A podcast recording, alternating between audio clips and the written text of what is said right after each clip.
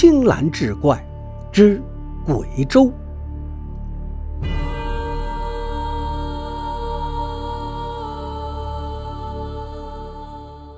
话说余生进京赶考，路途感染风寒，耽误了一些时日，未免落考。后面的路途时常是披星戴月，连夜赶路。这一日，夜幕降临，繁星满天。他穿过一片丛林，一条大河映入眼帘。平静的河面，波光粼粼，倒映出一轮明月。余生左顾右盼，却不见有任何摆渡的船只。想到又会耽误行程，不免暗自着急。准备沿河而行，再看看是否还有渡河的船家。正当余生动身之际，不经意间发现河面多了一艘小船，船尾青灯相伴，一道身影手执双桨向这边悠悠划来。余生心中一喜，不疑有他，对那船只招手大呼，示意自己想要渡河。不久，小船临近岸边，余生这才发现撑船的竟是一名女子。只见这女子五官精致，眉目如画，虽衣着简朴，也难掩绝色之姿。一时间，余生竟看痴了，直到许久，方才回过神来，脸色绯红，正欲开口。却发现女子目光似水，意是怔怔地凝视着自己。余生脸色更红，心中不断默念圣贤之书：“许郎，你终于来了。”女子目带追忆，率先开口。余生狐疑，这女子怕是认错了人，当即拱手道：“小生姓余，此乃第一次进京赶考。”着急赶路，却遇河阻路，还望姑娘渡我过河。女子神色变得有些复杂，几次朱唇轻启，欲言又止，最终化作一声叹息，轻声道：“上船吧。”余生再次谢过，急忙踏上船只。月色朦胧，和风烈烈。余生坐在船舱，看着女子的背影和那随风飘荡的长发，不知为何，记忆深处竟有一种熟悉之感，心中不由莫名的一悸。或许是一路奔波劳累，不知不觉中，余生竟在船上睡着了，迷迷糊糊便进入了梦境，在梦里。余生竟身穿喜服，正与一女子拜堂成亲，四周人声鼎沸，恭贺声连连。此时画面突转，余生站在船头，划着双桨，船舱坐着一个女子，一脸深情地看着他，露出一抹微笑，碧波荡漾，两个人郎情妾意，宛如一对神仙眷侣。徐郎。此番远行，你定要珍重。我在家中等你回来。那女子起身为余生整理着衣裳，满目叮嘱与不舍之意。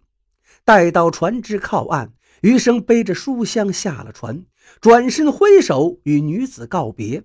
女子依依不舍，目送余生远去。余生一路跋山涉水，来到一荒芜之地，不想一伙劫匪突然窜出拦路。余生战战兢兢，惊恐万分，为求保命，立马将身上钱财尽数交出，祈求劫匪放自己一条生路。劫匪一脸狰狞，接过钱财，却突然抽刀劈向余生的脖颈。余生只觉得脖子瞬间传来一阵剧痛，不由一声痛呼，陡然惊醒，发现自己依旧还在船内，刚才一切不过是一场梦境。余生不由一阵心悸，再看船尾的女子，心中思绪万千。方才梦中女子正是此人，余生不知为何会做这样一个怪梦。不经意间，余生看向女子身后，摇曳的灯光下，四周空空如也，竟不见女子有任何影子倒映水中。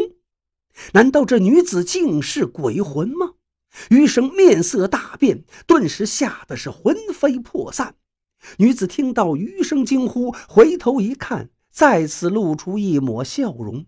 可这笑容却让余生毛骨悚然，不由后退，颤声问道：“你究竟是人是鬼？”女子一怔，也不回答，低下头，转身继续摇动双桨。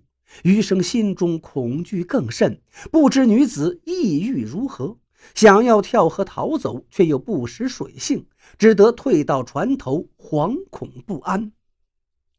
不知又过了多久，船终于靠岸，余生迫不及待，一步登岸，撒腿就跑。只听得身后传来一声轻叹：“许郎，珍重。”余生回头看去，只见女子面色欣然，却有不舍之意，身如轻烟，与那船只在风中慢慢淡去。不时，河面已是空无一物，只余和风拂面。余生心神一颤，满目震惊，不敢停留，匆忙往官道跑去。临近科考，余生终于如期而至。待到揭榜之日，更是榜上有名。不久，余生走马上任，再次渡河时，与船夫提及那夜遇鬼之事。不想余生刚一开口，船夫便笑道：“公子放心，此乃鬼舟，即使遇上也不会害人性命。”鬼舟，余生有些不解，不知为何这样称呼。船夫一声叹息：“此事说来话长。传说百年前，这河边有对夫妇，两人青梅竹马，情深意浓。男子是名书生，终日寒窗苦读，以求金榜题名。有一年，这书生进京赶考，却不想在路途中遭遇一伙穷凶极恶的匪徒，被劫财害命。”临死前，书生一直念叨着妻子，满目不甘。